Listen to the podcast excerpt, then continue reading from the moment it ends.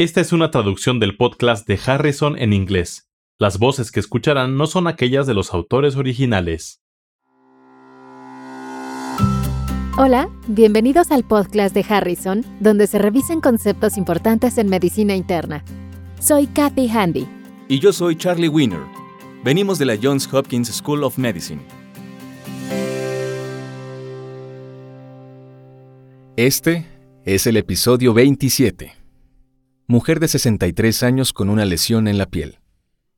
Se trata de una mujer de 63 años con enfermedad renal crónica que recibe diálisis peritoneal diaria. Entre sus antecedentes de importancia, refiere hipertensión y fibrilación auricular. Entre los fármacos que recibe se encuentran losartán y warfarina. Hace dos días notó la aparición de un nódulo doloroso pequeño en el abdomen que progresó hasta ocasionar necrosis de la piel y ulceración de la pared abdominal. Kathy, ¿qué opinas hasta ahora? Los nódulos cutáneos dolorosos con necrosis y ulceración en un paciente con diálisis hacen sospechar de calcifilaxis. También se conoce como arteriolopatía urémica calcificada y se observa casi de forma exclusiva en pacientes sometidos a diálisis. Otro trastorno en el que se puede pensar es necrosis cutánea inducida por warfarina, pero se observa durante la administración inicial de este anticoagulante, porque la deficiencia de proteína C causa un estado de hipercoagulabilidad transitoria que ocasiona oclusión vascular, infarto de los tejidos y ulceración. ¿La presencia de un nódulo cutáneo doloroso no haría sospechar también una causa infecciosa? Sí, si el paciente se encontraba neutropénico un nódulo necrótico podría ser ocasionado por ectima gangrenoso, una infección por pseudomonas o una infección micótica diseminada. No se cuenta con información de que esta paciente tuviera neutropenia y no se mencionaron cambios recientes en el tratamiento farmacológico, de forma que la causa más probable es la calcifilaxis, considerando la información con la que contamos. ¿Cuál es el mecanismo fisiopatológico de la calcifilaxis?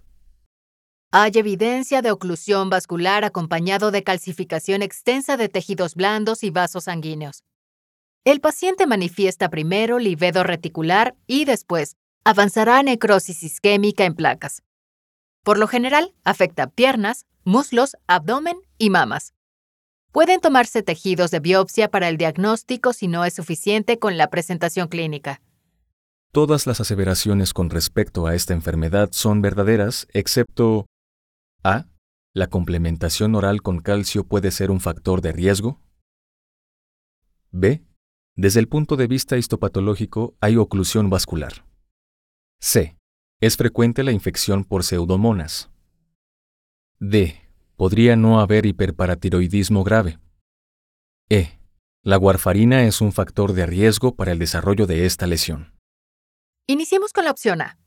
Esta es verdadera.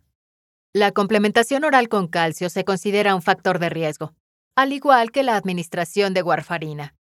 De forma que A y E son verdaderas.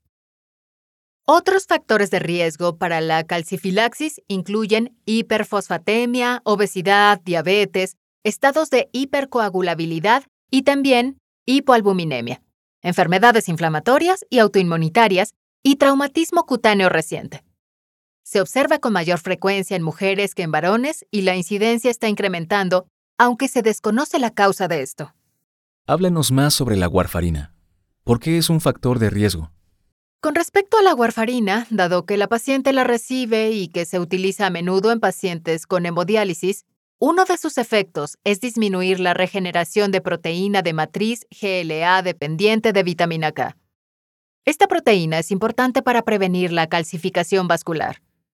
El tratamiento con warfarina se considera un factor de riesgo para calcifilaxis y si un paciente desarrolla este síndrome mientras recibe warfarina, debe suspenderse este anticoagulante y sustituirlo con formas alternativas de anticoagulación. Esto descarta dos posibles respuestas.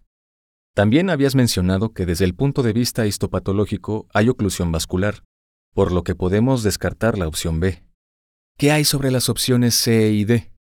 No siempre hay hiperparatiroidismo grave. Al inicio se atribuyó a anomalías graves en el control de calcio y fósforo en pacientes con diálisis y esto suele asociarse con hiperparatiroidismo avanzado. Sin embargo, se han observado con mayor frecuencia en fecha reciente casos de calcifilaxis en ausencia de hiperparatiroidismo grave. No está claro cuál es la razón exacta. De acuerdo, en ese caso, la opción C es falsa. La coinfección por pseudomonas no es típica en pacientes con calcifilaxis. ¿Esto es correcto? Es correcto. Y de hecho no conozco ninguna referencia bibliográfica que apoye una infección bacteriana como coinfección típica con la calcifilaxis.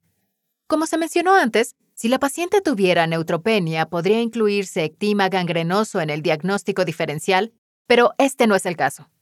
¿Qué tratamiento podría ofrecerse a esta paciente? Se iniciaría con tratamiento de sostén que incluye cuidados locales de la herida y puede ofrecerse tratamiento con oxígeno hiperbárico si la lesión es grave. También puede utilizarse tiosulfato intravenoso.